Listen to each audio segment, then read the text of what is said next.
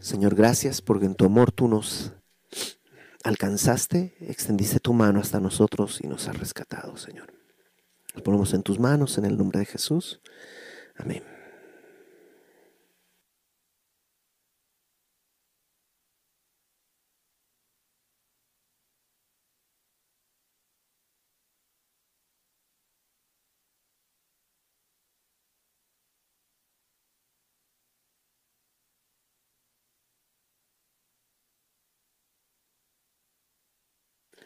Buenas noches, buenas noches a todos los que ya están conectados y eh, vamos a abrir nuestras Biblias directamente en el libro de Nahum, en el capítulo 2 y en un ratito saludo a todos los que ya están por acá.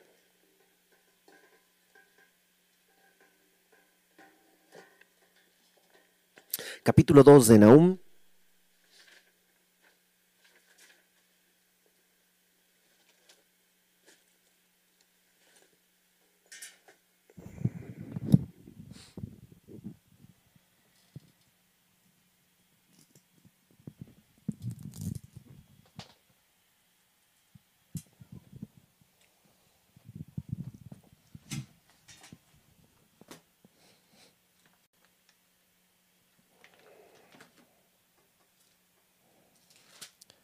¿Ya estás ahí?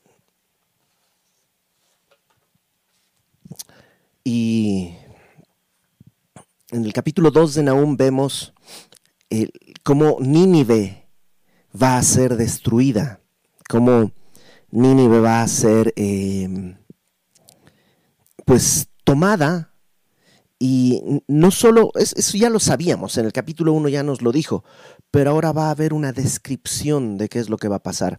Y yo toda esta semana que he estado leyendo una y otra vez este capítulo, eh, no cesaba de venir a mi mente. Eh, les, les, platico esto antes de orar, porque luego ya en la edición lo cortamos y esto es nada más entre nosotros. ¿no?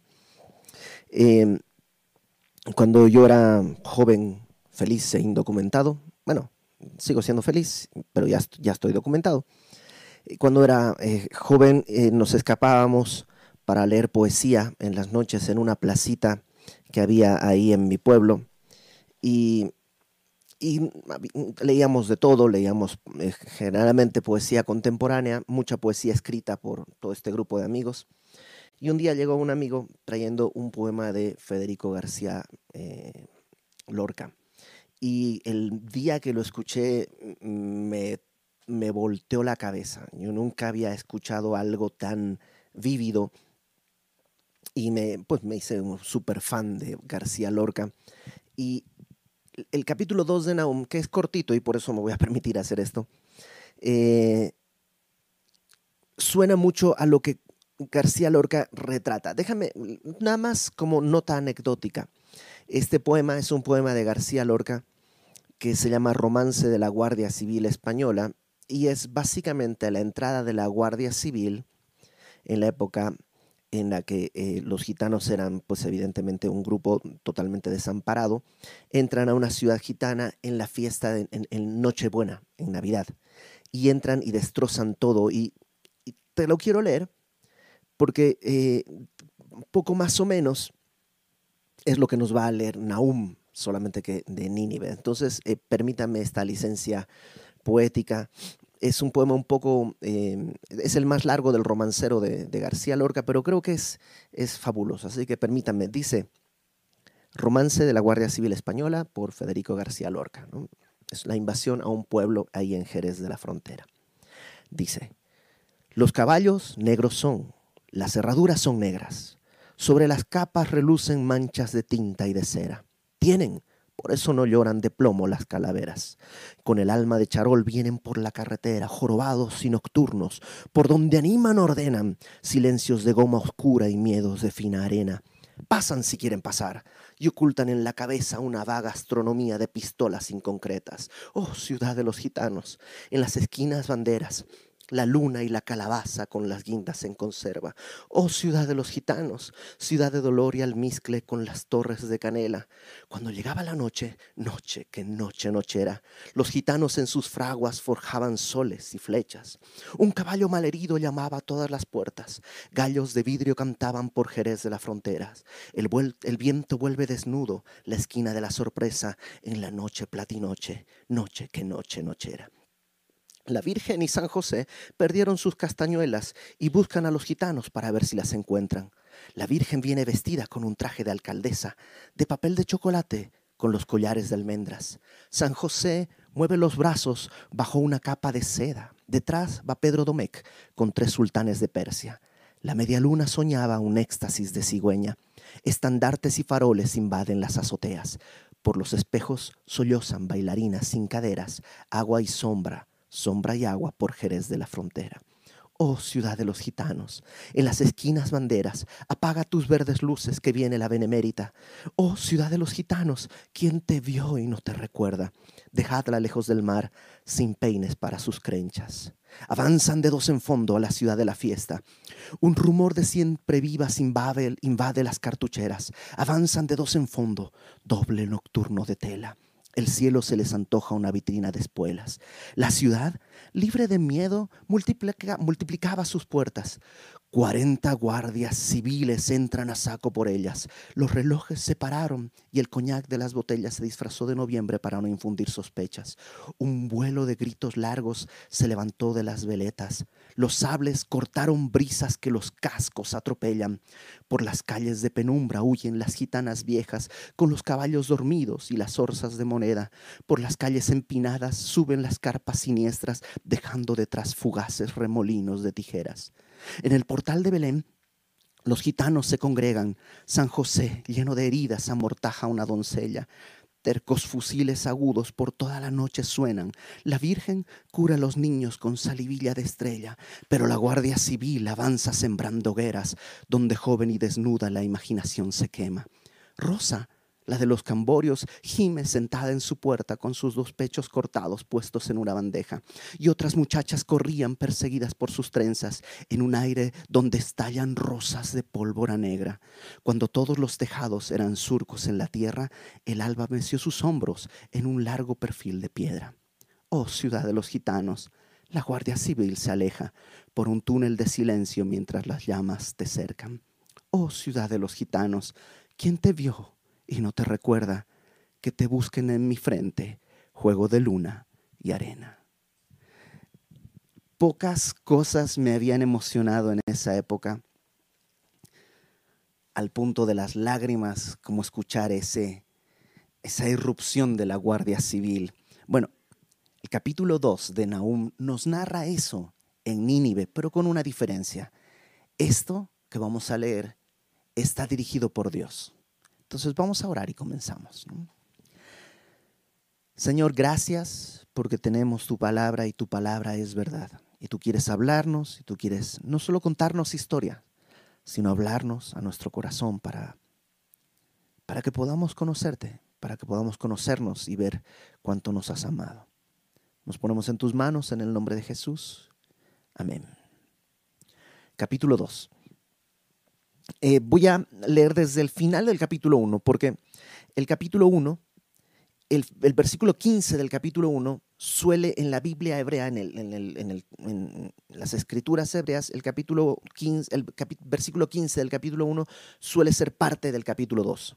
Y aunque ya vimos un poco en la semana pasada, versículos 1 y 2, déjame leer desde el 15, 1, 15, para tomar el, contexto y luego entraría al capítulo 2, versículo 3, que es donde nos toca arrancar el día de hoy. Dice, versículo 15 del capítulo 1.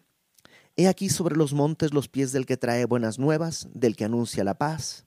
Celebra, oh Judá, tus fiestas, cumple tus votos, porque nunca más volverá a pasar por ti el malvado.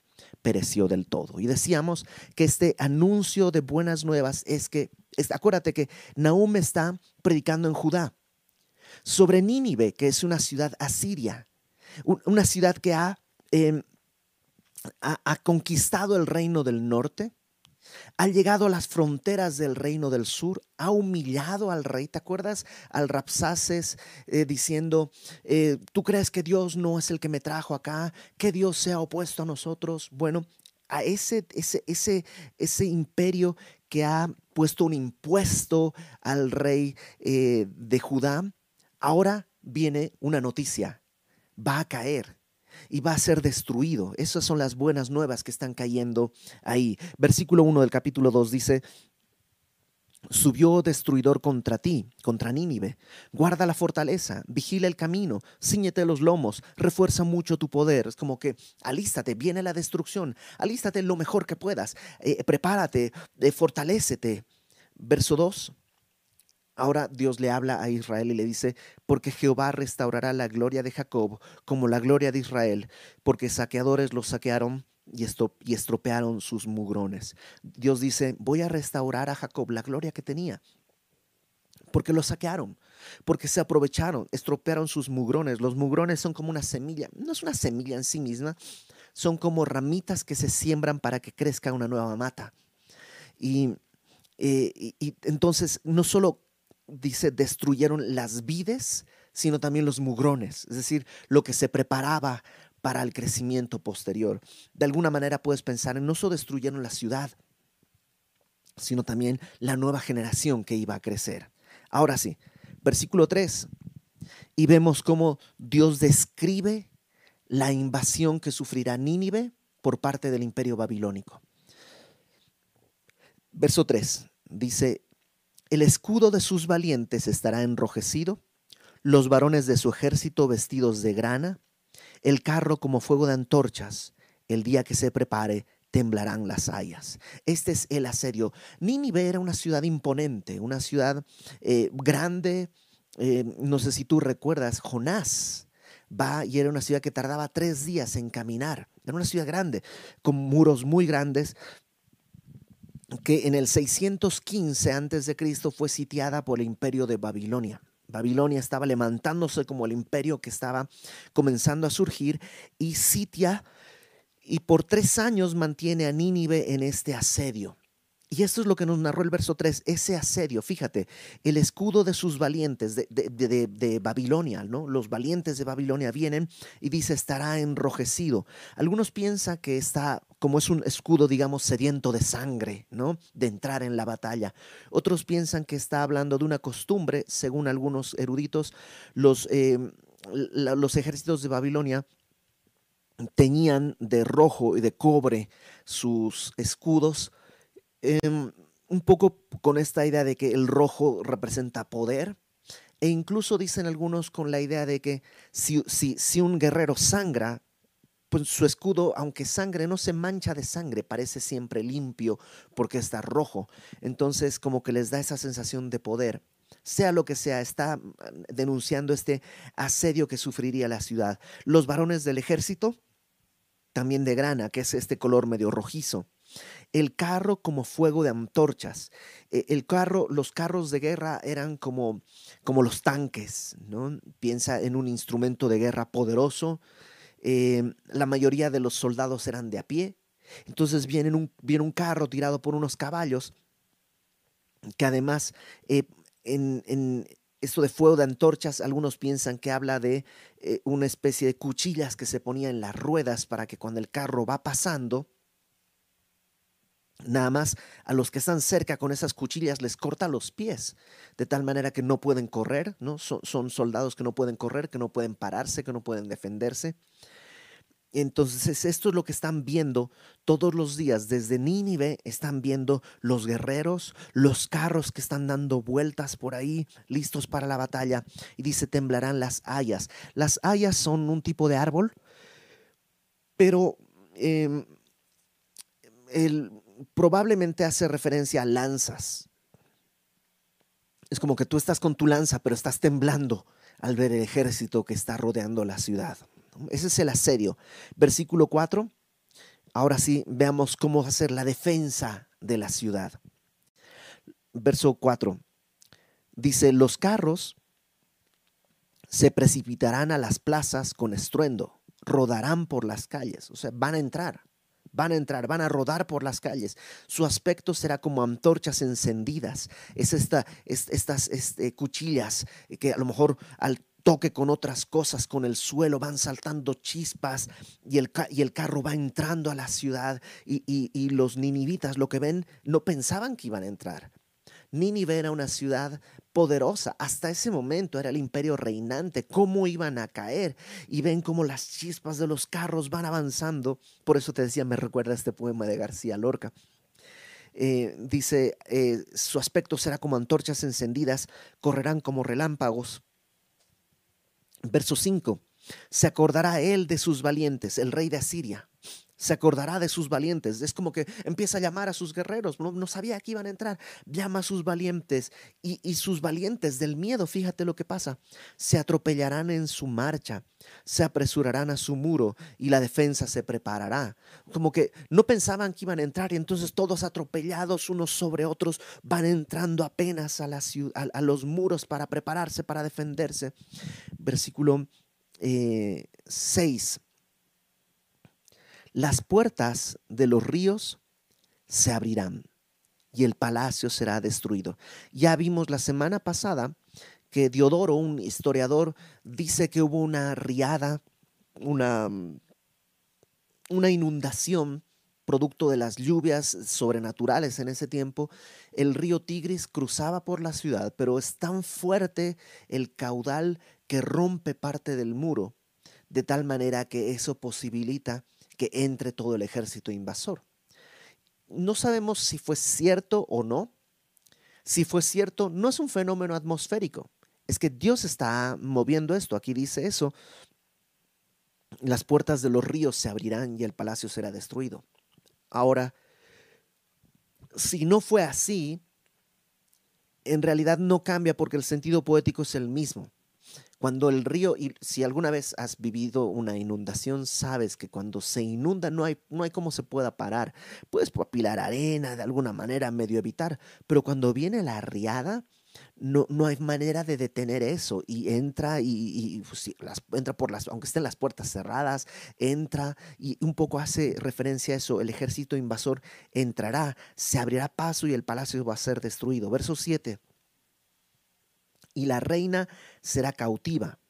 Mandarán que suba y sus criadas la llevarán gimiendo como palomas, golpeándose sus pechos. Eh, eh, esto puede tener dos lecturas. La primera es la que tenemos acá, la reina como un símbolo de la ciudad, no necesariamente la reina como la esposa del rey, sino la ciudad. Acuérdate que a menudo las ciudades se, hacen, se, simbolizan como mujeres, ¿no? Eh, Jerusalén también es simbolizada como una mujer a veces. Bueno, la reina Nínive será cautiva, mandarán que suba y sus criadas, es decir, el pueblo, la llevarán gimiendo como palomas golpeándose sus pechos. Pero la, palabra reina, el versículo 7, la palabra reina en,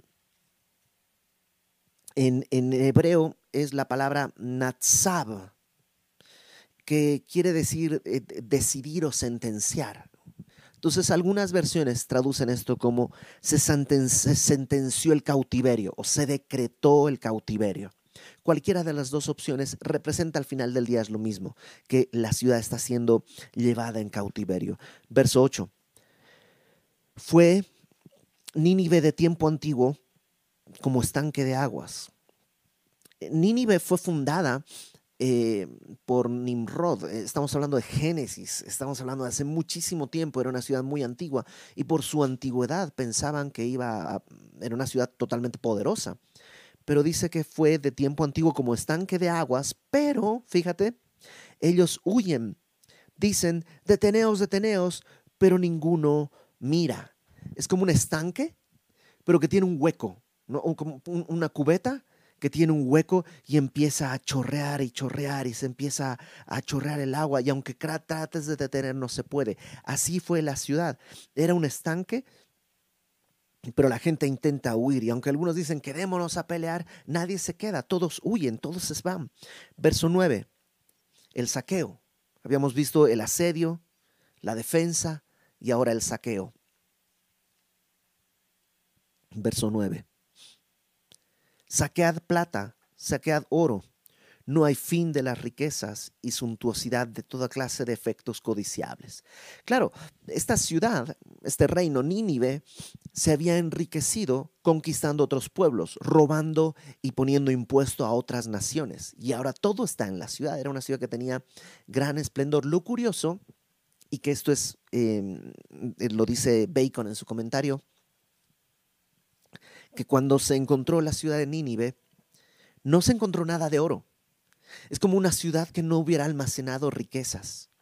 Probablemente sí tenía, seguramente tenía muchas, pero todo fue saqueado, porque ten en cuenta el verso 9, es Dios quien está dando la orden. A Babilonia está diciendo, saquead plata, saquead oro, llévense todo, no hay fin de las riquezas, suntuosidad de toda clase de efectos codiciables. Verso 10, vacía, agotada y desolada está.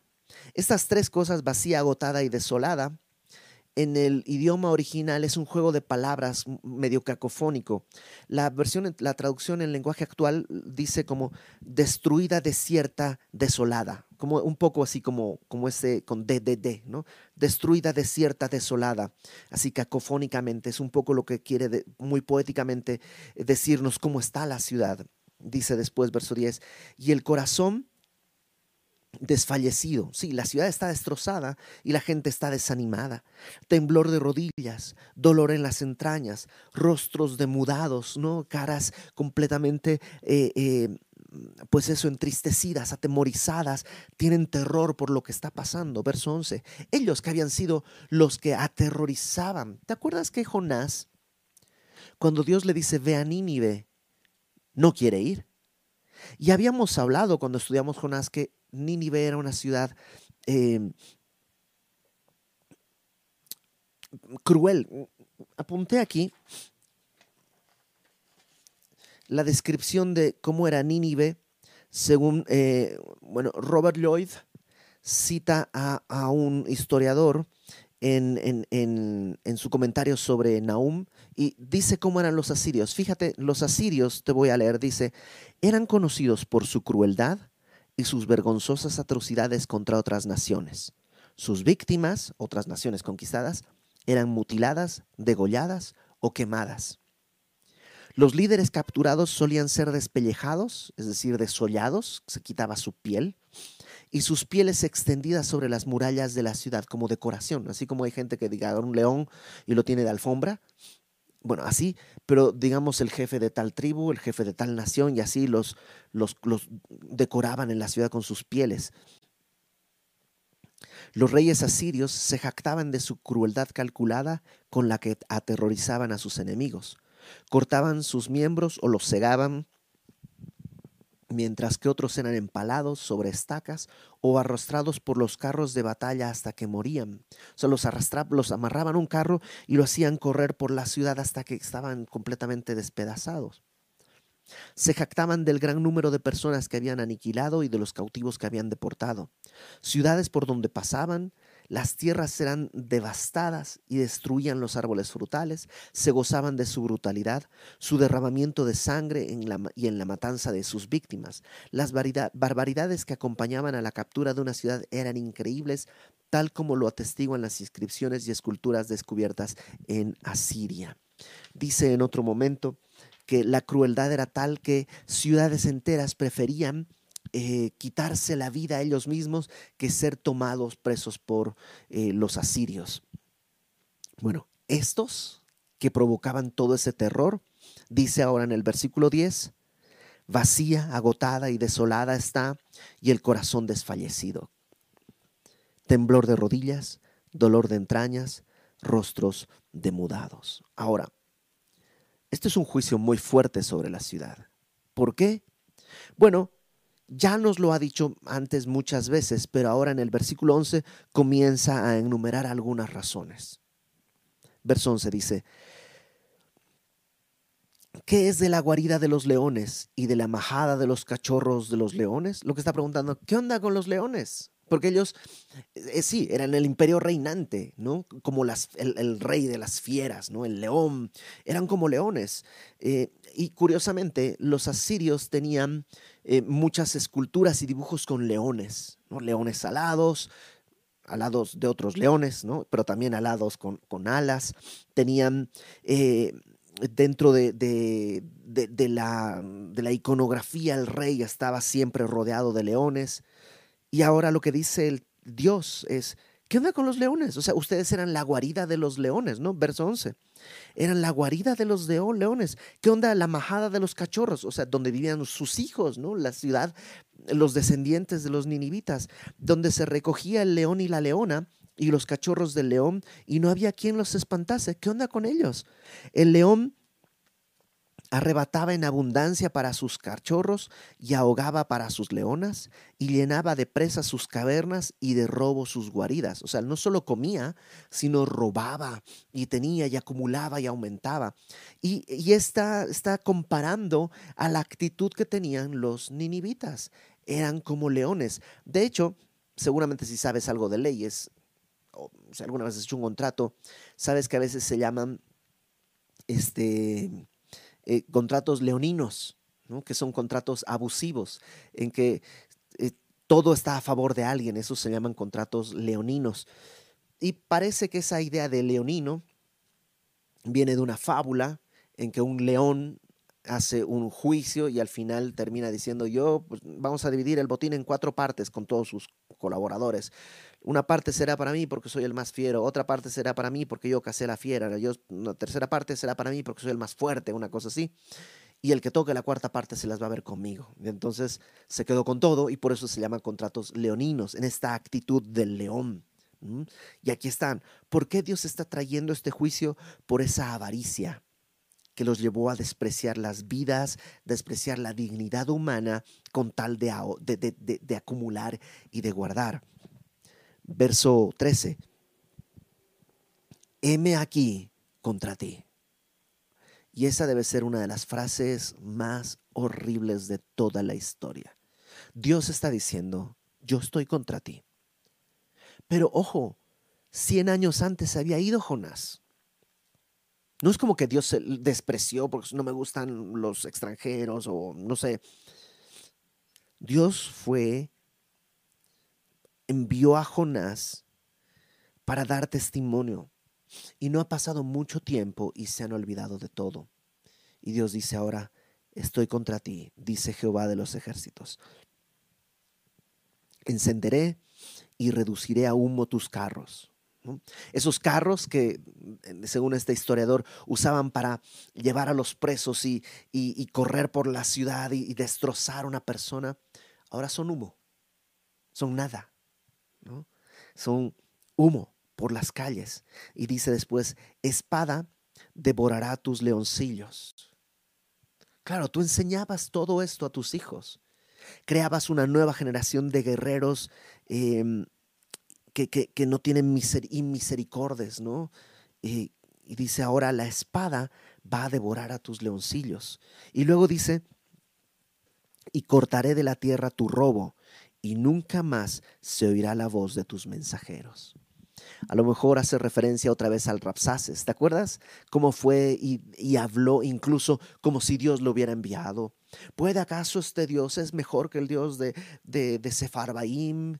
Eh, no, ahora dice, ese mensajero estará en silencio. Dios va a callar a cada una de estas voces. Ok, creo que hay dos cosas importantes que pensar. Número uno, en verdad Dios dice que el amor al prójimo es la revelación del haber conocido del Señor. El mandamiento más importante es amar a Dios por sobre todas las cosas y a tu prójimo como a ti mismo. No es una opción para el creyente. Ni siquiera es algo que tiene que hacer. Es algo que por naturaleza debería surgir. Juan dice que cómo podemos decir que amamos a Dios a quien no vemos si no amamos a nuestro hermano a quien sí vemos. Uno de los pecados profundos de Nínive es este desprecio de la vida humana.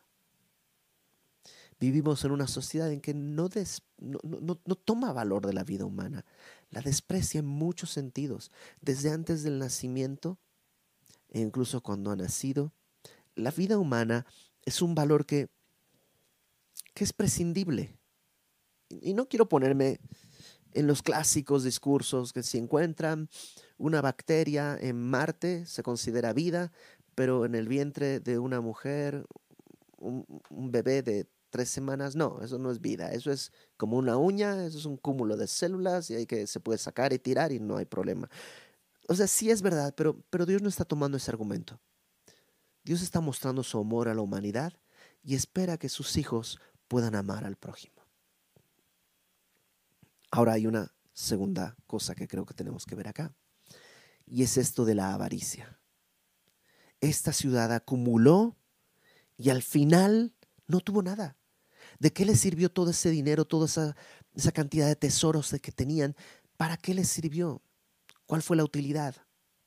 Nada. Acompáñame por favor a, a Timoteo.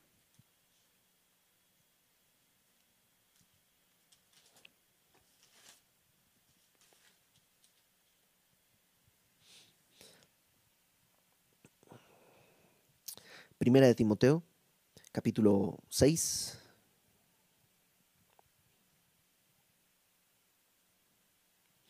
Dice en el versículo 5.